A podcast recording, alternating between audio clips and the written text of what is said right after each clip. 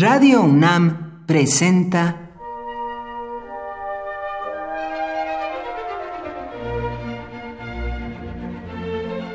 Cuaderno de los Espíritus y de las Pinturas por Otto Cázares.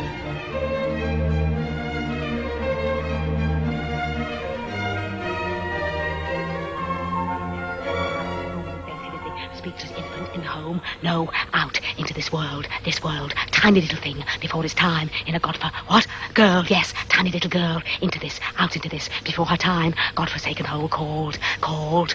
No matter, parents unknown, unheard of, he having vanished, thin air, no sooner buttoned up his breeches, she similarly, eight months later, almost to the tick, so no love, spared that, no love such as normally vented on the speechless infant in the home, no, nor indeed for that matter, any of any kind, no love of any kind, at any subsequent stage, so, typical affair, nothing of any note till coming up to sixty when, what, seventy, God, coming up to seventy when, wandering in a field, looking aimlessly for cowslips to make a ball, a few steps then stop, stare into space, then on, a few more, stop and stare again, so on, drifting around, when suddenly, gradually, all went out, all that early April morning light, and she found herself in the...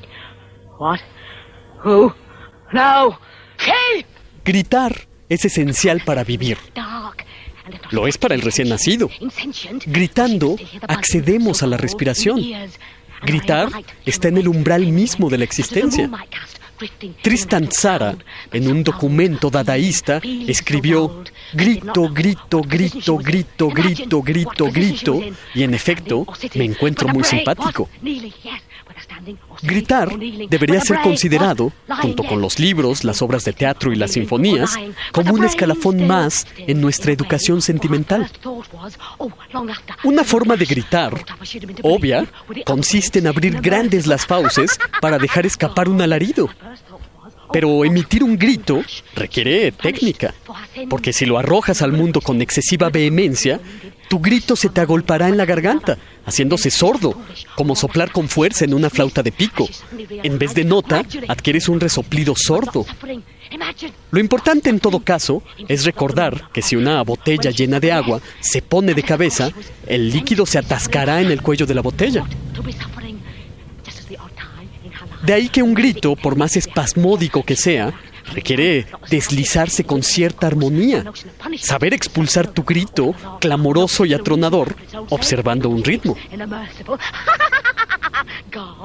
El dramaturgo Samuel Beckett, con su formidable cara de pájaro, nihilista como era, absurdo y desolador, no dejaba de admitir, muy a su manera, al grito como sustancia de la existencia.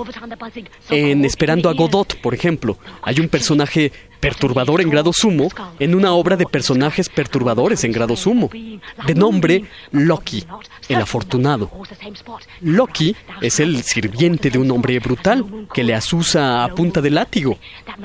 Loki es un criado de pocas palabras, pero en un momento se pone a danzar y después, en un acceso místico, en una súbita inspiración, se pone a hablar como un iluminado.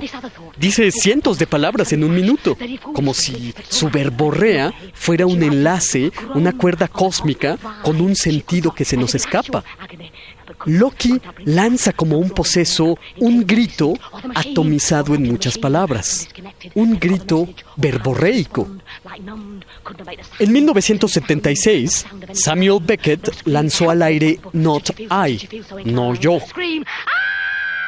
una obra radiofónica que es también un grito verborreico, un grito fraseológico. Se trata de una boca que no puede detenerse, que no para como un río de dar un sordo griterío de cascadas, una marea inacabable de palabrería. Not I, llevada a televisión o a escenario teatral, solo debe mostrar una boca, una oquedad carnosa que queda entre los dientes gesticulando con los labios. El gran cara de pájaro, Samuel Beckett, quiso convertirse en un pájaro hitchcockiano y embestir a los radioescuchas de la BBC de Londres con palabras.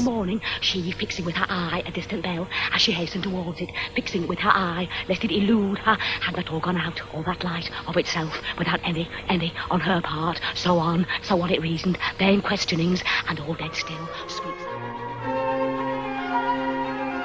Por hoy, Otto Cázares cierra el cuaderno de los espíritus y de las pinturas.